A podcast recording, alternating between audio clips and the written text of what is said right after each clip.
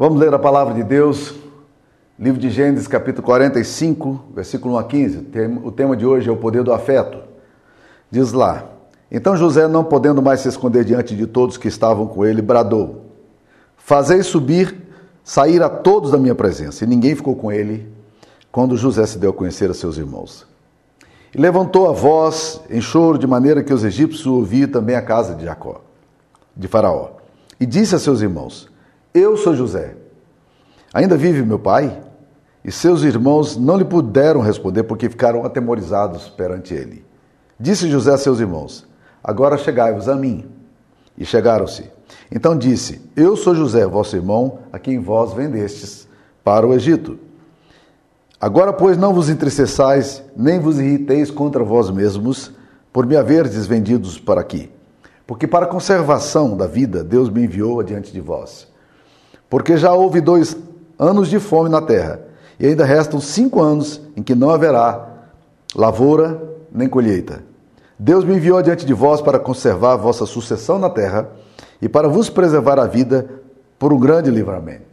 Assim, não fostes vós quem me enviaste para cá, e sim Deus, que me pôs por pai de Faraó e senhor de toda a sua casa, como governador de toda a terra do Egito. Apressai-vos, subi a meu pai e dizei-lhe: Assim manda dizer teu filho José: Deus me pôs por Senhor em toda a terra do Egito. Desce a mim, não te demores. Habitarás na terra de Gozen e estarás perto de mim, tu, teus filhos, os filhos de teus filhos, os teus rebanhos, o teu gado e tudo quanto tens. Aí te sustentarei, porque ainda haverá cinco anos de fome, para que não te empobreças, tu e a casa e tudo o que tens. Eis que vedes por vós mesmo, e meu irmão Benjamim vê também que, que sou eu mesmo quem vos fala. Anunciai ao meu pai toda a minha glória no Egito e tudo o que tendes visto. Apressai-vos e fazei descer meu pai para aqui. E lançando seu pescoço de Benjamim, seu irmão chorou. E abraçado com ele, chorou também Benjamim. José beijou a todos seus irmãos e chorou sobre eles. Depois seus irmãos falaram com ele. Esta é a palavra do Senhor. Que frase maravilhosa essa do versículo 15 de, que nós lemos, o último versículo aí. A Bíblia diz: José beijou a todos os seus irmãos. Essa frase é encantadora. Por quê? Basta retomarmos o contexto que está acontecendo aqui. José foi vendido para o Egito quando ele tinha 17 anos de idade. E ele ficou, entre o período da casa de Potifar e a prisão, ele ficou ali 13 anos. Aos 30 anos de idade, ele foi interpretar o sonho de Faraó e dali ele não saiu do palácio mais. Ele que estava no, na, na, no, no cárcere, ele que estava ali naqueles lugares horríveis, agora via todo o glamour do, da nação mais rica do mundo aos seus pés. Ele fica sete anos ali, governando, fazendo estoque das comidas, como ele havia sugerido a Faraó. E agora já havia se passado dois anos no período da, das vacas magras, do período da fome. E a Bíblia diz que a fome ela era avassaladora em toda a região. Foi um período de seca profundo, não chovia. A situação era angustiante. E agora eh, Jacó chama os seus filhos e diz: Vocês vão ao Egito, porque é o único lugar que tem comida aqui para comprar. E eles juntaram os, uh, o material que eles tinham, o dinheiro que eles tinham, o que eles podiam e levaram ao Egito para poder assim trocar por comida e voltar. Não era uma viagem fácil. Era uma viagem mais ou menos 30 dias, de, se eles fossem andando bem. E eles foram. E quando chegaram ali, eles compraram as comidas e a gente sabe o que aconteceu. No primeiro momento, eles tiveram toda aquele, aquela crise toda e José manda chamar agora e, os irmãos trazendo Benjamim. E eles trazem Benjamim a contragosto de Jacó e agora se dá a revelar para eles. E quando ele se revela a eles, a Bíblia diz que, que houve um pranto, uma, uma comoção muito grande, naturalmente, tanto da parte de José quanto da parte dos irmãos, porque, afinal de contas, já fazia tanto, já faziam tantos anos que eles estavam longe. José tinha agora 30 e 39 anos de idade. E, portanto, fazia 22 anos que ele estava fora de casa. Ele tinha mais vida fora de casa do que dentro da casa do seu pai. E aí eles se abraçam, eles choram, né? e, e agora as coisas começam a caminhar numa outra direção. Depois de tanto sofrimento, José agora tinha uma vida mudada. Ele era um homem que estava numa posição de honra. Entretanto, quando ele vê todos seus irmãos, e principalmente Benjamim, que era filho da mesma mãe, Raquel, a Bíblia diz que ele se desmonta, literalmente, manda sair todos os serviçais e aí começa a abraçar as pessoas, seus irmãos, e chorar, dizendo: sou eu, não, não fique com medo e, e tal, fique tranquilo, não, não vos inquieteis, e beija todos os irmãos.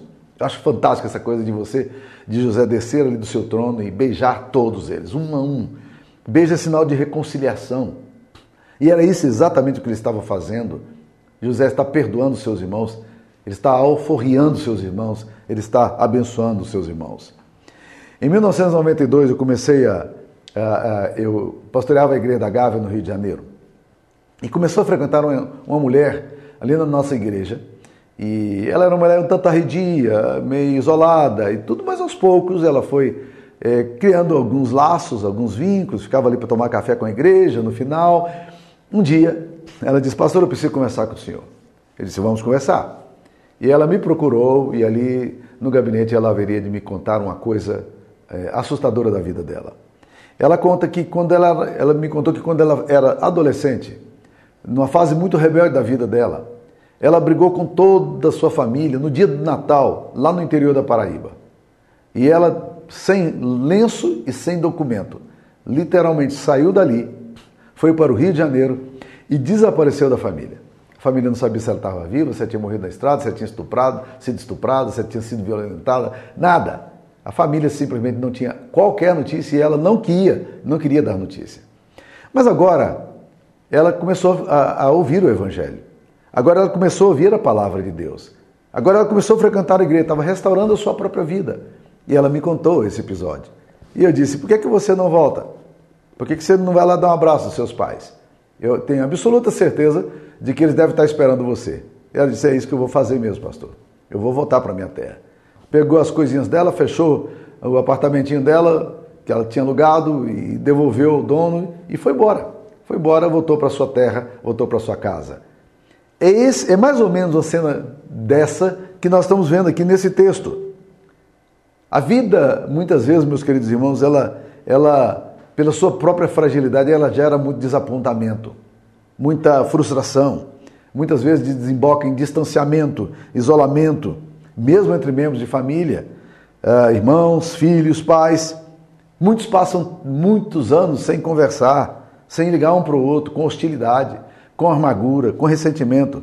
Algumas vezes por motivos banais, como provocações, outras vezes por disputas infindáveis de herança. E aí o ódio se torna explícito demais. E a Bíblia aqui fala que José beijou todos os seus irmãos. Talvez a gente esteja precisando fazer isso voltar a beijar as pessoas que a gente deixou de beijar. Voltar a abraçar as pessoas que a gente deixou de abraçar. Voltar a conversar com as pessoas que a gente, com, a gente, com, a, com as quais a gente conversa. Porque o, o afeto é uma coisa maravilhosa. O afeto tem um poder transformador na nossa história. O afeto muda a nossa vida. E por isso que eu, eu optei por aquele texto de Colossenses 3,12, que fala que a gente tem que ser de ternos afetos de misericórdia, de bondade, nós precisamos desses ternos afetos, essas coisas que passam pelo nosso coração, essas coisas que movimentam a nossa alma. A questão da afetividade é extremamente importante. Nós precisamos mais do que nunca resgatar a teologia da afetividade perdida tantas vezes, mesmo por pessoas que são membros de igreja, que participam de vida eclesiástica, mas que perderam a capacidade do afeto, de amar, de beijar, de abraçar, de se aproximar, de se relacionar. Por que, é importante o afeto? Deixa eu começar fazendo essa pergunta e tentando responder ela a partir desse texto bíblico. Primeiro, porque o afeto, meus queridos, ele exorciza os fantasmas da culpa. É muito interessante esse processo. Aqueles irmãos viviam atormentados por, por tudo aquilo que eles haviam feito com seu irmão, com José. Todos os eventos negativos de suas vidas eram associados por eles como uma, um castigo de Deus, uma punição de Deus, uma forma de Deus realmente castigá-los por, por, tudo aquilo que eles tinham feito de forma tão cruel com seu irmão que clamava por eles aos 17 anos de idade para que não, não, não fizesse aquilo com ele. E agora, meus queridos irmãos, a vida está passando. Aqueles irmãos estão condenados a viver eternamente culpado. A Bíblia diz uma coisa interessante, Provérbios capítulo 28, versículo 17, que a alma culpada correrá até a morte. A alma culpada ela vive correndo, ela vive agitada, ela não sossega, ela não descansa.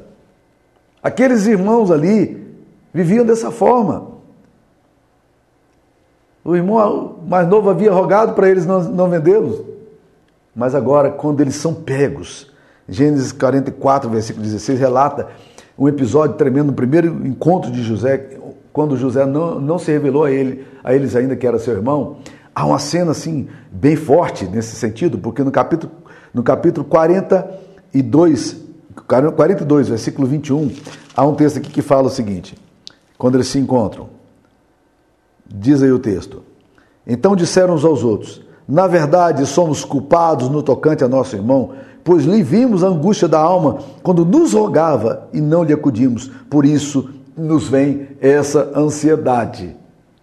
Eles estão aqui agora vivenciando um momento tão, tão difícil da vida deles. Foram ao Egito e agora, quando eles trazem de novo o, alimento, eles descobrem que alguma coisa havia saído errada. E aí agora eles falam: Deus está pegando a gente, Deus está perseguindo, nós somos culpados e nós vimos a angústia do nosso, dos nossos irmãos, nós não acudimos por e agora nós estamos vivendo essa ansiedade, essa vida que nós estamos vivendo aqui agora, exatamente por causa daquilo que nós fizemos. E Rubem reforça isso quando diz no capítulo 42, versículo 22, o Rubem era o primogênito, ele fala assim: Não vos disse eu, não pequeis contra o jovem e não me quiseste ouvir, pois vedes aí que se requer de nós o seu sangue. Está dizendo, ó, sabe por que, que nós estamos nesse negócio aqui? Sabe por que, que nós estamos passando essa angústia, essa ansiedade agora? Por causa do que nós fizemos com o nosso irmão. Aqueles irmãos de José viviam atormentados pela culpa, mas olha no capítulo 44, versículo 16, que eu citei ainda há pouco, olha o que, que eles falam. Judá agora toma defesa e ele diz ele diz às pessoas ali na casa de José: Que responderemos a meu senhor? Que falaremos? E como nos justificaremos? Aí olha a frase que ele usa: Achou Deus a iniquidade dos teus servos. Eis que somos escravos de meu senhor, tanto nós como aquele em cuja mão se achou o copo. Olha o que, ele fala. Deus achou a iniquidade de, teus, de seus servos. Nós estamos nessa situação por causa da nossa culpa. O beijo de José, meus queridos irmãos, é maravilhoso, sabe por quê? Porque ele exorciza. Ele, ele, o beijo de José é maravilhoso porque ele cura essa culpa que tantas vezes está presente no coração dos homens.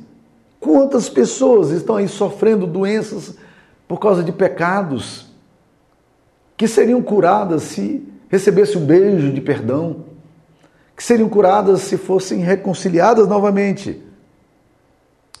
Olha o que, que o William Shakespeare falou certa vez. Ele disse: A suspeita sempre persegue a consciência culpada. O ladrão vê em cada sombra um policial.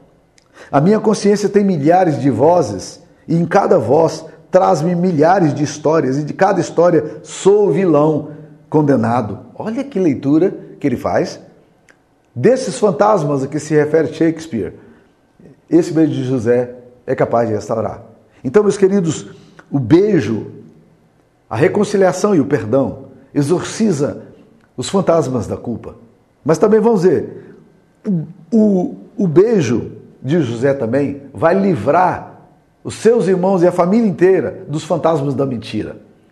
Ah, meus queridos irmãos, os irmãos de José criaram um enredo, eles criaram uma narrativa dizendo que o irmão deles tinha sido devorado por um animal. E essa era a história oficial que acontecia na família. Mas pelo menos dez irmãos, eu estou excluindo Benjamim aqui, pelo menos dez irmãos sabiam que aquilo que eles diziam não era a verdade. Eles sabiam que aquilo ali era uma, era uma farsa, era uma criação da mente deles. Eles sabiam que aquilo era mentira.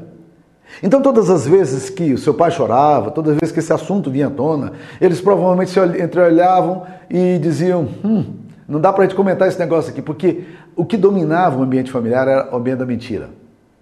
Existem muitos contextos familiares em que nós vivemos numa relação de codependência, criando narrativas e acobertando mentiras, e esse negócio vai embolando, esse negócio vai crescendo, esse negócio vai enchendo, eh, enchendo do coração de amargura, esse negócio vai, vai, vai fazendo com que a alimentação que a gente come não pareça tão gostosa.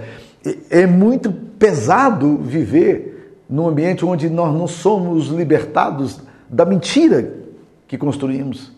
Famílias são hábeis na arte de mentir. Os segredos familiares que são criados muitas vezes para proteger a reputação da família. É. Sem considerar o fato de que a grande reputação que nós precisamos aspirar é a reputação de Deus. E esse negócio de reputação é tão, se torna tão idolátrico no coração da gente que muitas vezes o que nós precisamos é de uma denúncia e não de um acobertamento. É de uma confrontação, não do silêncio. E agora José o que, que faz? José simplesmente espatifa essa patifaria que eles usaram, essa, esse estratagema tão demoníaco que eles construíram. O beijo aqui, ao contrário do beijo de Judas, que era o beijo de traição, que era condenatório, o beijo de José é libertador. Que bem faz quando há a mentira é denunciada. Existe uma autora americana que ela defendeu a tese, a tese dela de doutorado é a tese chamada shame, vergonha. E ela fala assim: olha, nunca deixe a vergonha adiante de você, aliás, atrás de você. Existem muitas pessoas que estão vivendo oprimidas por causa da vergonha, por mentiras, por coisas que nunca foram ditas e que precisam ser ditas, mas não conseguem dizer. E esse negócio aí vai se tornando um peso tremendo. Ele diz, ela fala assim: a autora Collie Brown, ela fala assim: traz essa, essa, essa coisa para frente de você. Olha aqui, manuseia ela. Não, não permita que ela fique atrás de você. Se a mentira domina o seu coração e você sabe que a mentira é mentira, se a mentira está sendo o que controla o seu lar, você pode estar certo que as doenças e os sintomas, as patologias, elas vão brotar de tudo quanto é forma. Os irmãos de José estavam condenados a viverem eternamente em torno da mentira, porque ninguém quer quebrar esse ciclo da falsidade. Mas agora eles são absolvidos disso. Muito pesado para eles. eles. Eles agora têm que se denunciar ao Pai. E agora a história tem que vir à tona, mas ao mesmo tempo que é tão duro para eles. Olha que coisa que a verdade faz. A verdade liberta, e conhecereis a verdade, e a verdade vos libertará. E é bom lembrar que esse texto de João 8,32, e conhecereis a verdade, ele começa com a conjunção aditiva. Porque capítulo 8, versículo 31, João diz: Se o Filho vos libertar, verdadeiramente sereis livres, e conhecereis a verdade, e a verdade vos libertará. Uma das coisas que, que Jesus faz, e ele precisa fazer, é tirar a, a, os, os esquemas que nós criamos, as mentiras que construímos e, e, e destronar esse, essa mentira que habita em nosso coração. E é o que nós vemos aqui no poder do afeto. O afeto de José desestrutura a mentira. O afeto de José desmascara a mentira. Agora eles não precisam mais viver em torno dessa falsidade. Eles estavam livres para confessar, livres para lamentar, é, livres para serem perdoados. Eles não precisavam mais viver aprisionados pela culpa e pela mentira. Mas uma outra coisa que esse texto aqui nos faz, o texto nos mostra também que o afeto, ele tem o poder de, de alegrar os corações. No beijo que José faz aqui, que dá nos seus irmãos, todos os seus irmãos, ele derruba a mentira. Mas ao mesmo tempo ele, ele liberta o coração de uma consciência absolvida. Ele traz alegria à alma daqueles irmãos. E nós podemos destacar, meus queridos irmãos, três grupos aqui nesse texto que são absorvidos absolvidos da dor e da tristeza. Vamos lá. Primeiro, José vai absolver os atormentados irmãos dele. Por quê? Porque o beijo, o afeto liberta. E esses irmãos atormentados agora, apesar de toda injustiça e insensibilidade daquele antigo ato praticado, agora o afeto vai fazer exatamente, vai alegrar o coração, porque ele, ele, ele vai libertar a alma atormentada desses irmãos, condenados pela culpa e pela mentira. e vai trazer à tona tudo isso. José agora liberta os seus irmãos da condenação eterna. Perdão é uma bênção para quem dá, mas perdão é uma bênção para quem recebe também. E aí o José traz agora alegria aos corações dos irmãos, aquele, aquela consternação, aquela vergonha que eles estão passando, tudo aquilo ali, meus queridos irmãos, vai trazer alegria, porque agora eles não precisam mais associar todo evento ruim da vida deles a um pecado. Eles não precisam associar tudo que acontece à alma deles ao, ao, ao que fizeram o seu irmão. Ah, o beijo, o beijo faz o coração daqueles irmãos alegrarem-se. Mas o texto vai além.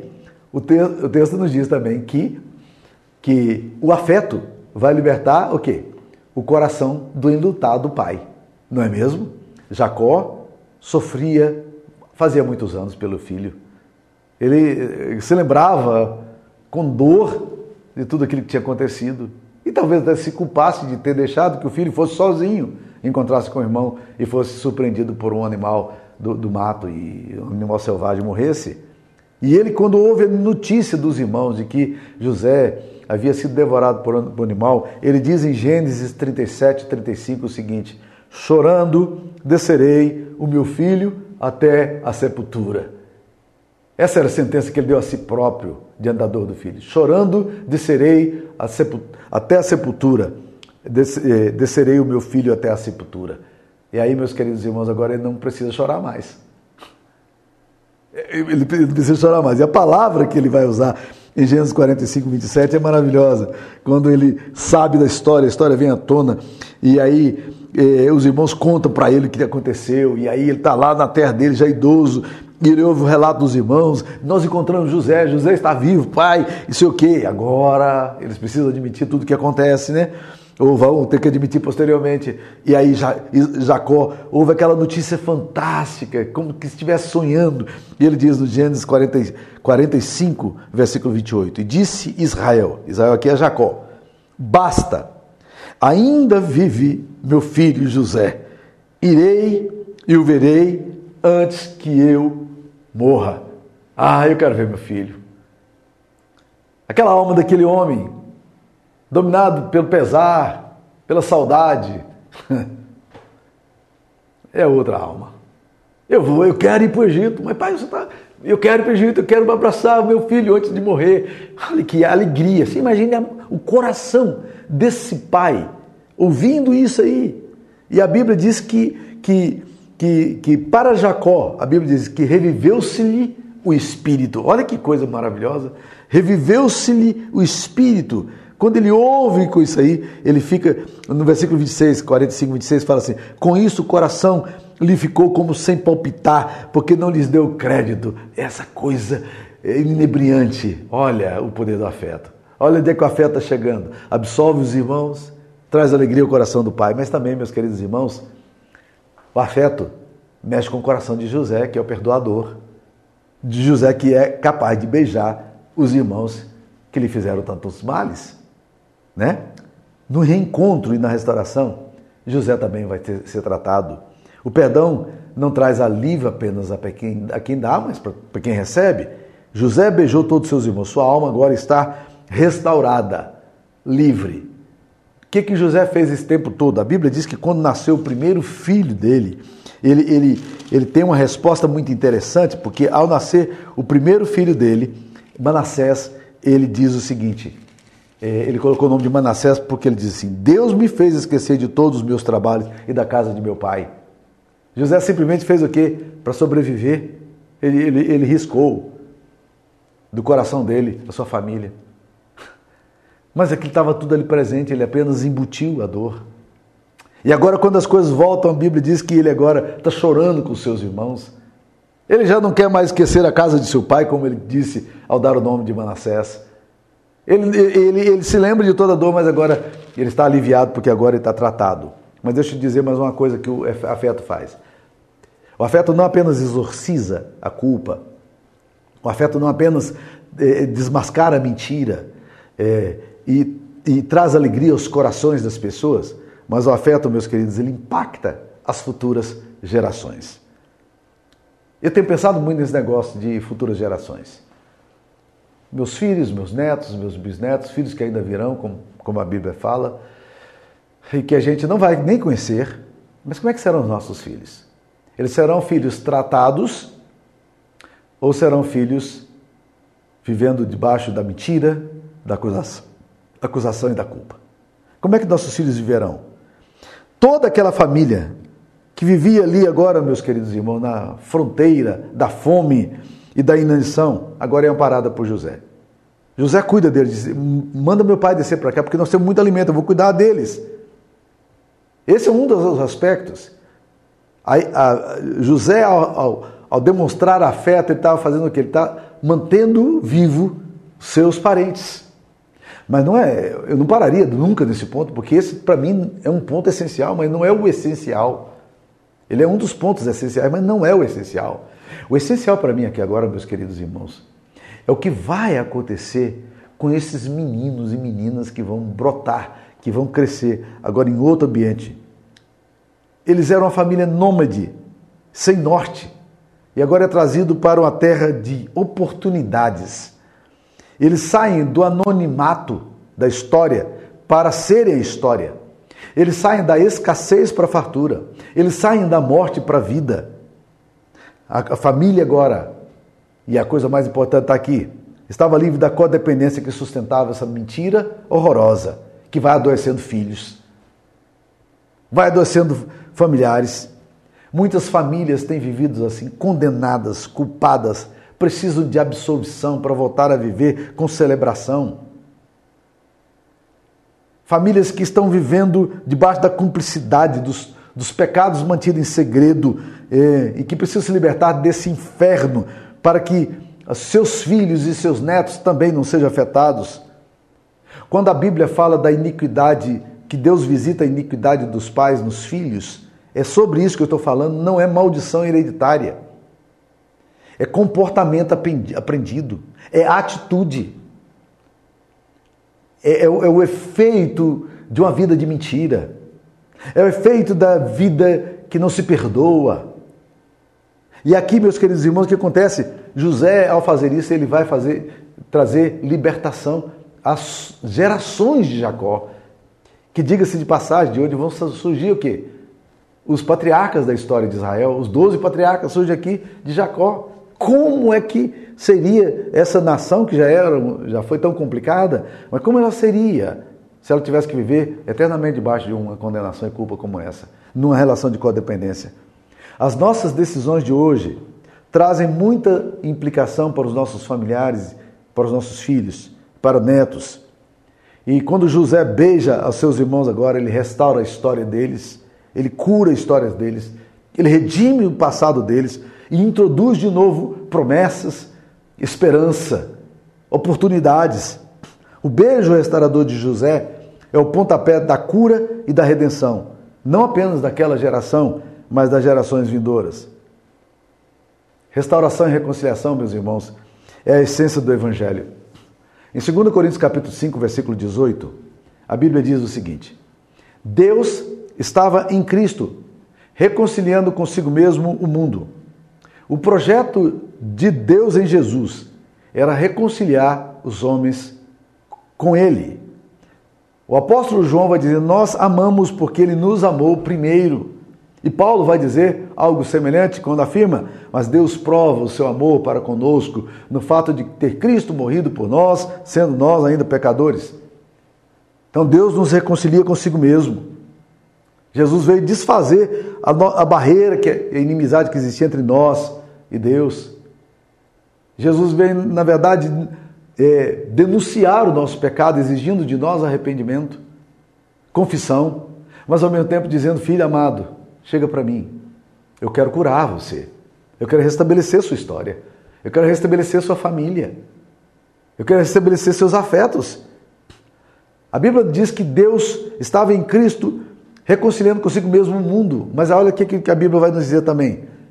A Bíblia também nos diz que Deus nos deu o ministério da reconciliação. Não apenas fomos reconciliados, mas Deus nos coloca agora para sermos reconciliadores.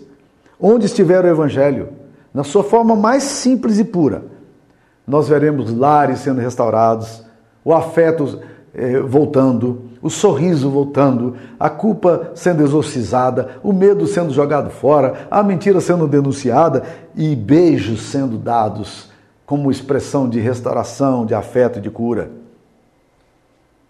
Eu quero terminar, meus queridos irmãos, contando uma história que eu ouvi do próprio reverendo Eudóxio Mendes, que foi pastor durante muitos anos em Mineiros. O antigo pastor Eudóxio, já falecido, ele nos contou uma vez no seminário presbiteriano a história de uma experiência que ele teve. Ele era, ele chegou em Mineiros quando Mineiros praticamente não tinha nada, era praticamente um, um grande curral, algumas casas se formando. E quando ele chegou ali, ele foi pastor naquela, naquela cidade, se não me engano, por 40 anos. E quando ele chegou ali, meus queridos irmãos, ele, ele começou seu projeto de evangelista, de pastor, de pregar às pessoas, de distribuir folheto, distribuir porções da Bíblia, distribuir Bíblia para as pessoas. E ele andava com, com o cavalo dele, com várias literaturas, para entregando às pessoas, falando do amor de Jesus. Um dia, ele, ele nos contou essa história. Ele chegou na beira, na margem de um, de um pequeno riacho. E ali, naquele pequeno riacho, ele estava dando água a beber aos seus animais. Quando de repente ele descuidadamente deixou uma sacolinha com essa literatura e quando veio uma lufada de vento e jogou parte daquela literatura do meio do mato. Ele foi catando o que ele pôde, algumas entraram no meio dos espinhos e ele deixou para lá, algumas para trás e foi embora. Depois de, de que ele bebeu água e deu água aos seus animais. E foi embora. Alguns dias depois ele é procurado por um homem que passou depois do reverendo Odox naquele mesmo lugar. Aquele homem estava armado e aquele homem é, estava se dirigindo à casa do seu irmão para matar o seu irmão por causa de uma divergência que, que eles tiveram em relação à herança que o pai deles tinha deixado. Ele estava absolutamente disposto a cometer um assassinato do próprio irmão naquele dia. E aí ele vê aquele folheto grudado ali numa árvore, aquilo lhe chama atenção, ver um folheto naquela época, um papel ali, e ele foi naquela direção e ali no meio do mato pegou um daqueles folhet, aquele folhetinho que falava exatamente do perdão de Deus, do amor de Deus, do que Deus estava querendo fazer na vida dele. Ele que já estava tão embrutecido, ele que estava ali tão amargo, amargurado. Naquele momento o Espírito de Deus o visitou de uma forma maravilhosa. E aquele texto das Escrituras Sagradas impactou tão fortemente o coração dele, que ele se rendeu a Jesus ali, de joelhos. E ele foi na casa do seu irmão naquele mesmo dia. Agora ele continuava armado. A arma estava com ele. Mas agora havia uma outra arma que ele estava levando no coração. Era a arma do afeto, do perdão, do beijo e da reconciliação. E ele foi lá para o irmão, para abraçar o irmão dele e juntos caminharem novamente e reconstruir a sua história por causa do poder do Evangelho. O poder do afeto, meus queridos irmãos, é forte porque está ligado ao poder do Evangelho. O afeto tem a ver com o coração de Deus por nós. Eu não sei que experiência você está vivendo e nem por que Deus me pediu para eu falar sobre esse assunto aqui.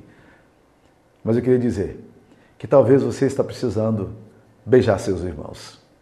Talvez você esteja beijando, precisando beijar as pessoas, voltar a abraçar, voltar a se encontrar, voltar a rir juntos, voltar a tomar café juntos, voltar a almoçar juntos voltaram a comer churrasco junto, voltaram a pescar juntos, voltaram a andar de bicicleta juntos, voltaram a caminhar junto. Esse é o poder do afeto. E esse afeto transforma a nossa história. Esse é o afeto da cruz. Que o Senhor Jesus te abençoe. Fique na paz.